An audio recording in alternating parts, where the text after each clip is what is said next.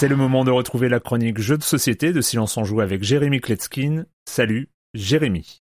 Salut Erwan pour ce nouvel épisode exclusif du flux dédié de la chronique jeux de société du podcast Silence on joue. Je me suis dit s'il n'y avait qu'un jeu que je devais recommander pour jouer au mois d'août, quel serait-il? Oui, parce que août n'est pas un mois comme les autres, il faut trouver de quoi s'occuper, euh, que ce soit sous la pluie ou sous la canicule, dans le train, euh, sur une table de camping ou sur le petit muret en granit dans le jardin de votre grand-mère. Eh bien, ma recommandation, c'est aussi le jeu dont on va parler cette semaine, c'est un jeu qui s'appelle Triggs, T-R-I-G-G-S. Il s'agit d'un petit jeu de cartes dans une petite boîte, facile à glisser dans un sac à dos, mais il faudra aussi vous munir d'un crayon à papier parce qu'il y a des petites cases à cocher. Dans la boîte, donc un petit bloc de score, mais aussi 108 cartes, 9 de chaque valeur entre 1 et 12. Toutes les cartes d'une même valeur ont aussi la même couleur, ce n'est pas nécessaire, mais ça rend la chose quand même bien plus lisible. Chaque joueur reçoit 5 cartes et au centre de la table, on met 3 pioches, deux pioches face visible et une pioche face cachée. Le principe est assez simple, vous allez piocher deux cartes, que ce soit de la même pile ou de deux piles différentes. Ensuite, vous allez défausser des cartes, puis cocher des cases dans la grille euh, en fonction des cartes que vous avez défaussées. L'idée c'est qu'on pourra défausser de sa main autant de cartes que l'on veut d'une même valeur, on ne pourra pas poser des valeurs différentes. Sur la grille devant soi, il y a 12 lignes, les valeurs de 1 à 3 ont 2 cases, les valeurs de 4 à 6 ont 3 cases, les valeurs de 7 à 10 ont 4 cases et les valeurs 11 et 12 ont 5 cases chacune. Et donc vous allez cocher les cases d'une même ligne en fonction des cartes que vous avez défaussées. Que vous ayez défaussé une carte de cette valeur ou aussi deux cartes dont la somme est égale à cette valeur. Et donc vous pouvez imaginer euh, cocher euh, quatre fois la valeur 11 si vous avez euh, défaussé une carte 11, une autre carte 11, une carte 10, une carte 1, une carte 6 et une carte 5. 10 plus 1 et 6 et 5 sont deux sommes qui permettent d'atteindre la valeur de 11. Et une fois qu'on a coché la dernière case d'une ligne, on peut recocher immédiatement une case supplémentaire sur la ligne de notre choix sans avoir à rejouer une carte. Et donc en fin de partie, surtout, on peut avoir des combos qui se déclenchent et permettre un retournement de situation. Et c'est un jeu qui va parler vraiment à toute la famille, à n'importe qui. Bon, il se joue que jusqu'à 4 joueurs. Moi, je pense qu'il y avait quand même de la place pour ajouter un ou deux joueurs euh, supplémentaires, mais je comprends le choix des auteurs qui voulaient pas que les tours s'éternisent. Et puis comme il faut faire un petit peu attention à ne pas faire trop de cadeaux aux autres joueurs, c'est bien qu'il n'y ait pas trop de chaos. En tout cas, à chaque fois que je l'ai sorti, que ce soit avec des amis ou avec mes parents, il y a des personnes qui ont noté le nom ou qui l'ont directement commandé en ligne. J'ai dû évangéliser une dizaine de ventes au moins avant même la publication de cette chronique. Je rappelle le nom du jeu, Triggs, euh, de 2 à 4 joueurs pour des parties d'environ 20 minutes à partir de 8 ans. C'est édité chez Oya. L'autrice Karine Etling et c'est illustré par Oliver Freudenreich.